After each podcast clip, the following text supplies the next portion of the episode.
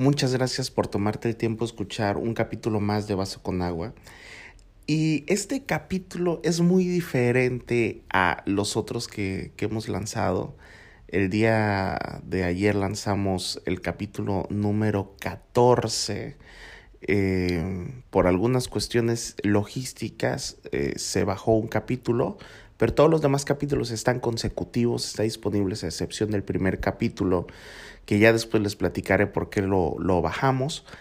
Pero hoy te quiero hablar acerca de un tema muy profundo, muy básico, pero también muy controversial, porque hay muchísimos puntos de vista y hoy te quiero platicar mi experiencia sobre esta parte. Quiero hablarte sobre el propósito de vida. Qué difícil es encontrar nuestro propósito o nuestra asignación en la vida. Y es que cuando pensamos o filosofamos sobre este punto, nos hacemos muchas preguntas existenciales, ¿no? Nos preguntamos de dónde venimos, a qué venimos a este mundo, por qué estoy aquí, y nos podemos hacer muchísimas preguntas más en este tenor. Y a veces nos sentimos víctima del destino, víctima de las circunstancias, nos sentimos frustrados de que nos encontramos de estáticos prácticamente sin movernos, porque no sabemos qué hacer. Y es que, honestamente, nuestra falta de conocimiento nos, nos ubica en esta situación constantemente, no saber qué hacer, ante cierta situación que se pueda presentar. No sabemos qué decidir cuando eh, estamos, por ejemplo, en la preparatoria y nos dicen que tomemos una especialidad. Y, por ejemplo, en mi caso, estaba administración de empresas turísticas porque vivo en un lugar turístico, estaba recursos humanos, estaba informática, estaba dibujo arquitectónico, algo así. Y habían varias eh, especialidades eh, técnicas dentro de la preparatoria. Y entonces, en ese momento de la vida tú piensas y dices, ok, ¿qué me gusta? ¿Qué voy a tomar? Y algunos nos dejamos llevar porque, ah, mira, los amigos se fueron a tomar esta especialidad, pues, ah, me voy ahí también. Y así comienzan algunas de las decisiones que tomamos en la vida. Luego, cuando terminamos este proceso de la preparatoria, que es como el primero de los choques que empezamos a tener, al momento de pasar a la universidad, nuevamente volvemos a estar en esa crisis, ¿no? Porque luego decimos, ok, ¿qué me gusta? No sé cuál es mi vocación. De repente, en la escuela ponen algo que se llama orientación escolar, donde pues te escuchan o, te ayudan con tus habilidades y te hacen una serie de preguntas o te hacen test para saber para qué somos buenos. y, y qué complicado es estas preguntas tan existenciales en nuestra vida, pero también tan básicas, porque eso precisamente, el tener, el saber esto nos da sentido a cada acción que nosotros hacemos, nos da propósito, cuando tenemos un propósito nos da destino, nos, nos marca como el rumbo de para qué estamos y sobre todo aquella persona que logra encontrar su propósito lo disfruta plenamente. Yo creo que el, el propósito de la vida, y ahí es donde quiero comenzar ya con, con este punto, el propósito de la vida va de forma implícita con algo que podemos tener la capacidad de hacer incluso gratis, sin que nadie nos pague, y poder disfrutarlo eh, de una forma constante. Y muchas veces no tiene que ver con tu vocación profesional. Eso es algo que, a mí me pasa, ¿no? Muy seguido. Yo eh, les platico yo estudié, eh, me empecé a preparar en la parte musical a partir de mis nueve años. A mis 14 años estaba dando clases de música. Me dieron la oportunidad de dar clases en una primaria y preescolar. Y en una ocasión, el director de la escuela lo invitan a una entrevista en la radio y me dice, oye Pedro, acompáñame. Y le digo, claro, con mucho gusto. La primera vez que yo entro a la radio, me enamoré. Dije, wow, conocí algo nuevo y me llamó tanto la atención que dije, esto está padrísimo, o sea, Aquí hablan y aquí se escucha por todos lados, se escuchan los camiones, se escucha todo. ¡Wow! ¡Qué responsabilidad! Hablar. Y yo solamente estaba acompañando, yo ni siquiera hablé, pero me sentía súper mega nervioso, no sé por qué. Y, y, y, yo quedé muy sorprendido con esta primera experiencia. Entonces, al año siguiente, eh, por alguna razón me metía como algunos chats en ese tiempo y encontré una persona que me dijo, oye, ¿no te gustaría estar en un programa de radio por internet? Y yo dije, pero ¿cómo es eso? ¿Qué, qué es, ¿Cuánto tengo que pagar o, o, qué tengo que hacer? Y me dice, no, pues solamente te damos un espacio. En ese tiempo, te estoy hablando del año más o menos 2005, 2006, las radios por internet no eran como tan sonadas como ahora solamente existían las radios FM y las radios por internet eran novedad. Entonces, pues yo dije, pues va.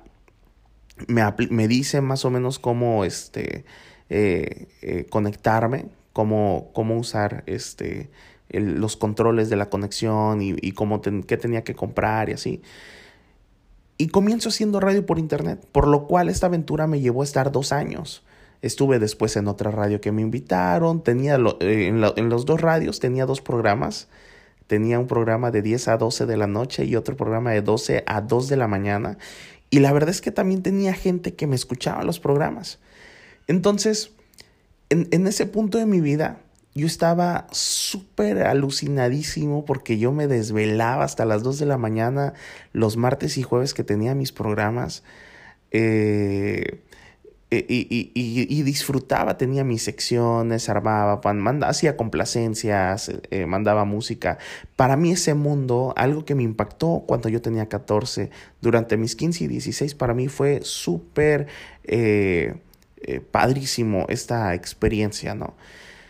Y entonces, después, al siguiente año, me dan la oportunidad, a mis 17 años, de poder hacerlo por vía FM, en aquella radio que había llegado como invitado, ahora me dieron como la posibilidad de tener un programa de jóvenes ya un poquito más fogueado porque había hecho radio por internet, pero pues era otro mundo, ¿no? Hacer radio por FM y aún más cuando es la radio del gobierno, eh, pues es, es más complicada la producción. Ya era grabar todas las cortinillas de entrada, de salida, ya eran hacer más cosas. Entonces, pues para mí estaba padrísimo, ¿no? Ya ahora sí a Radio FM, dos los próximos dos años de mi vida, 17 y 18 años, haciendo radio en el 105.9 FM. Ya dejé de hacer radio por internet. Y todo indicaba que yo iba a estudiar comunicaciones. Ese era mi deseo hasta ese punto. Ese era eh, mi anhelo. Estaba enamoradísimo de la parte de la comunicación. Entonces, en, cuando yo tenía ya 19 años, por causas del destino, esos son de, esas partes que eh, recuerdo que ah, se hizo un convenio en una fundación que yo trabajaba para hacer, eh, para que las personas de cierto sector de la población escribieran una reflexión todos los días. Y a mí me tocaba coordinarlo. Entonces, eh, yo les mandaba los correos electrónicos y les llamaba por teléfono invitándoles a que me enviaran sus reflexiones para que yo lo mandara a la radio, perdón, al periódico. ¿Y qué creen? Como que la gente le daba flojera escribir y no me mandaba nada, pero yo tenía la responsabilidad de mandar algo, así que me puse a escribir. Y prácticamente durante un año, hasta ahorita me sorprendo, no sé de dónde saqué tanta cosa, pero durante un año estuve escribiendo eh, prácticamente a excepción de un día a la semana que sí me enviaban, pero los otros cinco días de seis sí, este, sí escribía. Estuve escribiendo para un periódico, en ese momento se llamaba el periódico a diario, y, las reflexiones salían pues prácticamente todos los días, ¿no? Y todos los días era dedicarle un tiempo para escribir, para inspirarme, para conectarme. Y hasta este punto de mi vida, todo súper eh, todo me llevaba por la parte de la comunicación. Pero después de esto, eh, yo salgo, mis amigos de gobierno salen, eh, mi programa, pues bueno, al, momento que ellos salen cambia de administración, también cambiaron los programas, entre ellos el programa que yo tenía, este, el convenio con la fundación y el periódico también se acabó. Entonces me fui a vender, eh, buscando currículums, metiendo, perdón, metiendo currículums a varias empresas. Eh, me fui a, a, vender bikinis a la zona hotelera de Cancún, a la orilla de la playa, a vender eh, cañas de pescar, anzuelos y todo eso. Y la verdad, en ese punto de mi vida, yo estaba ya muy eh, decaído, si no es que incluso hasta con depresión, un poco frustrado porque dije, a ver, ¿cómo si, si ya había hecho radio por internet, luego radio por FM, ya estaba escribiendo para el periódico, ahora estoy haciendo algo que nada que ver con lo que yo estaba haciendo? Y eso me, me pegaba, ¿no? Eso me frustraba, eso eh, era, era un choque que yo tenía en la mente. Entonces, eh, yo desde unos años antes había empezado a trabajar con iglesias, había empezado a trabajar con pastores, eh, y, y, eso me involucró y conocí a muchos pastores y muchas iglesias este, unos años antes, a la par de que también venía haciendo la parte de la radio y escribiendo para este periódico. Pero un día, mientras yo vendía bikinis a la orilla del mar, llega un amigo, llega una llamada y me dice, oye Pedro, fíjate que hay una reforma constitucional y necesitamos a alguien que los pastores ubiquen que pueda encabezarla. Y él me dijo, yo no la puedo encabezar porque yo estoy en gobierno, pero pues tú este eh, queremos que si tú encabezas, pues nosotros armamos todo. Y yo le dije, a ver, pero pues, ¿de qué trata? O sea, yo no sé nada de esto, reforma constitucional de qué. Y me dice, este, no, pues, eh, eh, te voy a mandar la información. Perfecto. Me manda un cerro de hojas y me pongo a leer y me pongo a leer y me pongo a leer. Y yo no entendía muchas cosas, yo no entendía conceptos jurídicos, yo no entendía nada de eso. Entonces, en este punto te quiero decir que hay cosas en nuestra vida o hay oportunidades que a todos se nos presentan en la vida, según otros, eh, otros, otras perspectivas que yo he, he, visto, he buscado o que, o que me he informado. Todos coincidimos en esto. La vida, en la vida se nos presentan oportunidades. A todos. El tema es qué hacemos y cómo reaccionamos cuando se nos presentan estas oportunidades. Y es ahí donde en ese, en ese momento pues yo sentí temor porque dije, a ver, yo vengo del tema de las comunicaciones, yo no sé nada de derecho. Y este tema, aunque yo conozca a los pastores, pero pues yo no estoy capacitado, no voy a salir a ser el oso y, y, salir a, a, encabezar algo que, que, no sé, que no domino. Y entonces fueron días con esa, esa lucha en mi cabeza hasta que me decidí y, dije, va, lo voy a hacer. Estuve estudiando nuevamente las hojas, las leía una y otra y otra y otra vez. En ese momento no había tanto acceso al Internet como ahora. Y, digo, lo poquito que había en Google y todo lo demás lo podía buscar o encontrar. Y, y, me iba empapando acerca del tema. De la noche a la mañana, yo salía de vender bikinis y este, o pedía permiso para no ir a trabajar y me metían a una rueda de prensa con diputados, con senadores, donde yo ya daba la cara al frente de esta lucha, coordinando los trabajos y coordinando esta lucha contra una reforma constitucional, específicamente del artículo 24 que tiene que ver con la libertad de religión.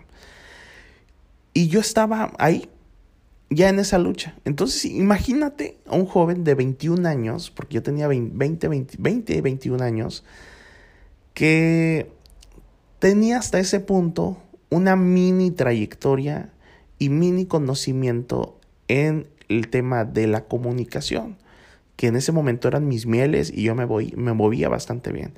Pero yo no conocía esto otro, que es algo nuevo, el tema del derecho.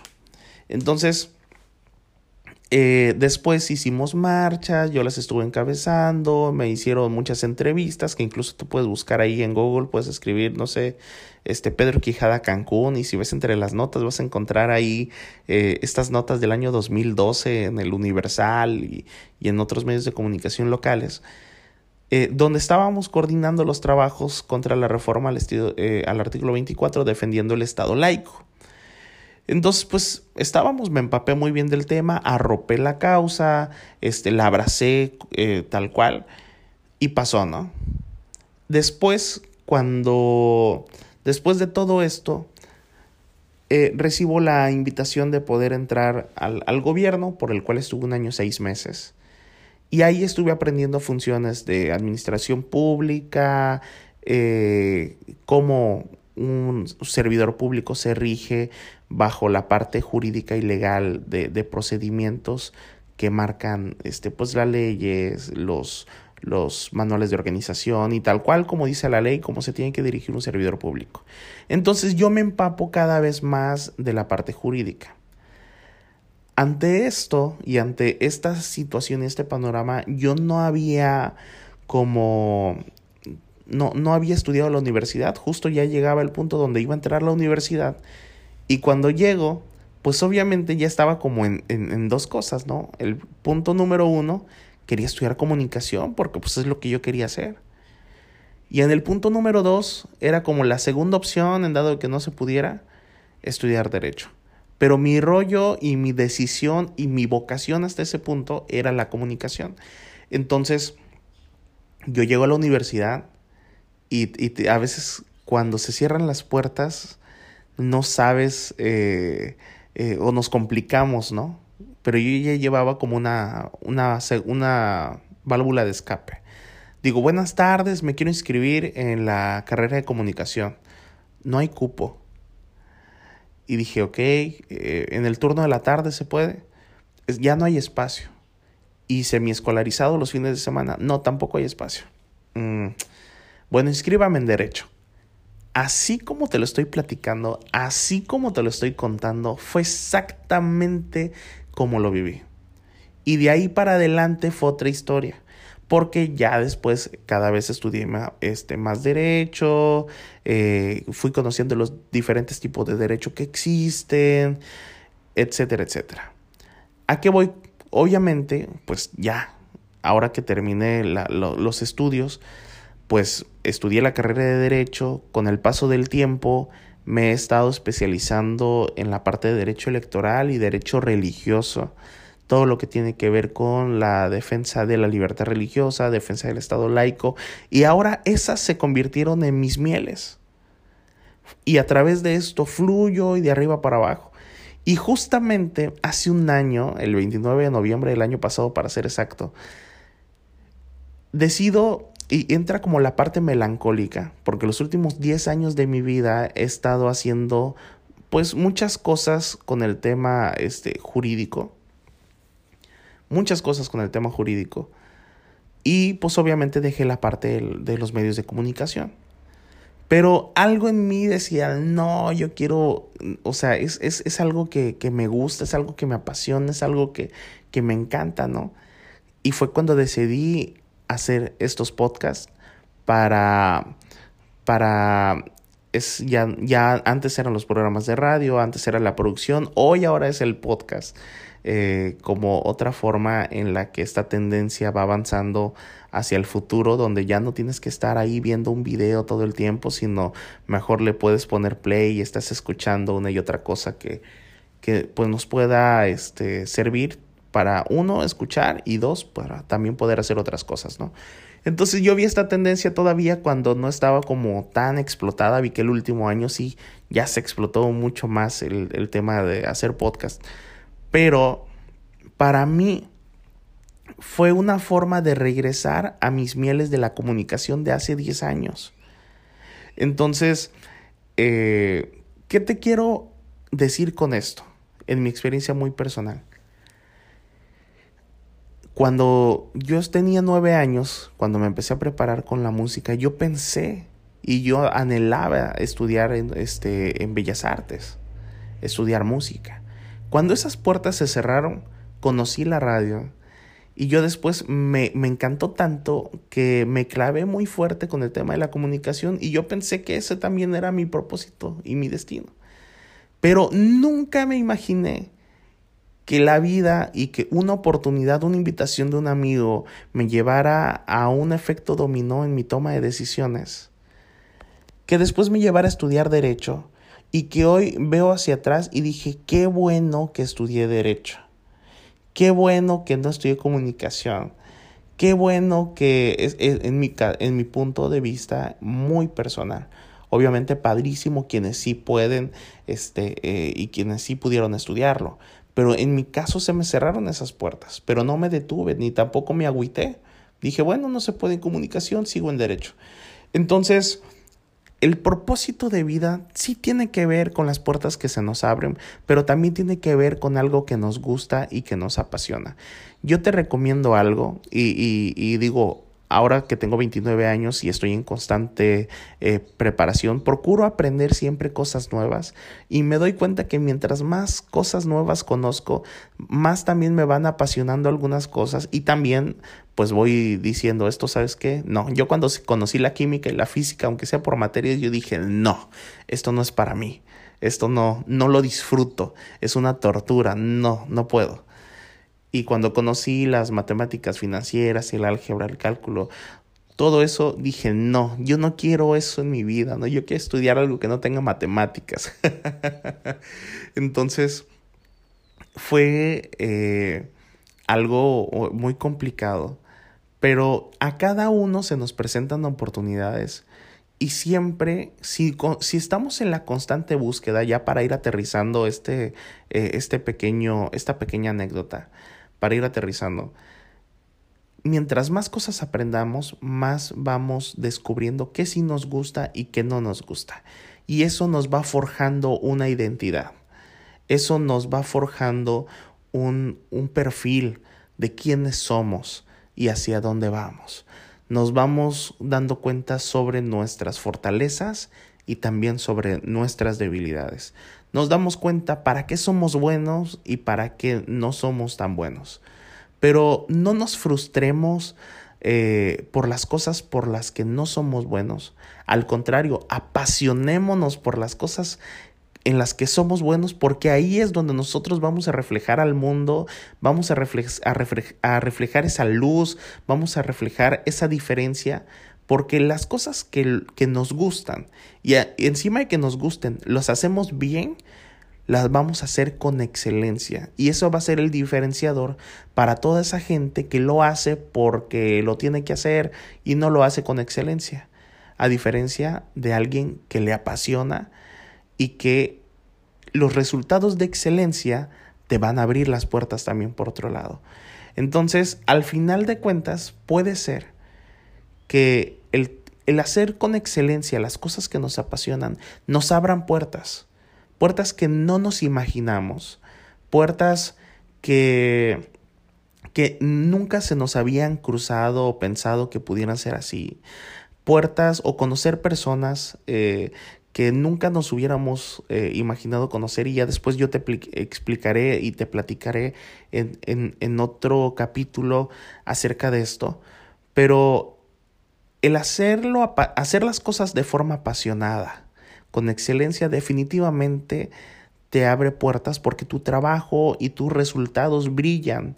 La gente se da cuenta cuando alguien se clava con cierto tema.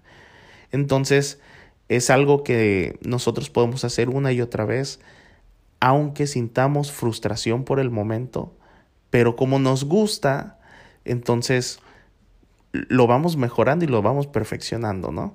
Entonces, espero que esto te anime a seguir en la búsqueda de un propósito de vida, pero siendo más sensible y más como analítico y, y tener la percepción de las cosas que te agradan de las cosas que te gustan, de las cosas para que para las cuales tú eres bueno. Quizás tú eres bueno para dibujar, quizás eres muy bueno con la parte creativa, y sobre esa línea, pues hay muchísimas cosas que, que se van desprendiendo, ¿no? Y desdoblando. Un creativo es muy bueno en la parte de programación, de informática, de marketing, en la parte de diseño, eh, etcétera, etcétera. En la parte arquitectónica incluso.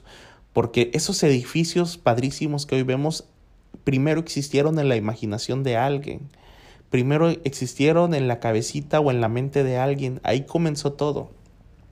Ya después existió todo lo demás, pero lo que después procura y hace que se, que se haga realidad es el poner manos a la obra sobre lo que pensamos en nuestra cabeza. Entonces yo te animo a que lo que pienses en la lo que tengas en la cabeza trates de aterrizarlo. Eh, obviamente que sean cosas para bien, que sean cosas productivas, que sean cosas que sean medibles también. Porque a veces tenemos cosas en la cabeza, pero si nos hace falta conocimiento sobre cómo medirlas, pues luego nos podemos dar de topes y en vez de que nos vaya bien nos puede ir mal. Entonces, la importancia de estar preparándonos una y otra vez todos los días, de tener parámetros de medición, por ejemplo, si quieres poner un negocio, antes de ponerlo, haz una corrida financiera, pregunta o estudia el mercado, pregunta los costos producción, los costos de operación, este, los costos que están en el mercado para saber los márgenes de ganancia y utilidad y pues saber si es viable o no es viable tu idea. A eso me refiero, a tener esos parámetros o esos indicadores de medición para saber si lo que estás pensando, si es viable o no es viable y no estés tirando como eh, dardos al, al azar o así como este, eh, no estés tirando flechas sin, sin atinarle al punto, ¿no? Entonces, espero que estos minutos, ya son más de 26 minutos, casi 27 minutos de compartirte esto, puedan explicar o puedan abrirte un poquito más el panorama de tu vida en, en, en, cuanto al propósito y espero que te haya gustado, espero con gusto tus comentarios. Como te dije al principio, este capítulo fue muy diferente a todos los demás y espero que sea de mucha bendición para ti y un vaso de agua que refresque tu mente. En Instagram estoy como arroba Pedro Quijada Oficial. En Twitter estoy como arroba Pedro Quijada MX. En Facebook estoy como Pedro Quijada Oficial también. Y estoy a tus órdenes y para servirte. Que tengas un excelente día, tarde, noche, a la hora y en el lugar que me estés escuchando. Te mando un fuerte abrazo y a echarle con todo hacia adelante. Hola, ¿qué tal? Mi nombre es Pedro Quijada y te doy la más cordial bienvenida a Un Vaso con Agua. En este podcast vamos a hablar de temas comunes de la vida diaria que nos llevan a obtener resultados diferentes y transformacionales en nuestro día a día. Temas que nos rehidratan la mente sobre cómo superar el pasado, vivir nuestro presente y cómo prepararnos para el futuro. Tendremos conversaciones, charlas y reflexiones que nos ayuden a llevar nuestra vida a un nuevo nivel. Así que prepara tus oídos y tu mente, dispón tu corazón para refrescarte y tomarte uno, dos o tres o los vasos con agua que tú necesites. Arrancamos con toda la actitud y bienvenidos.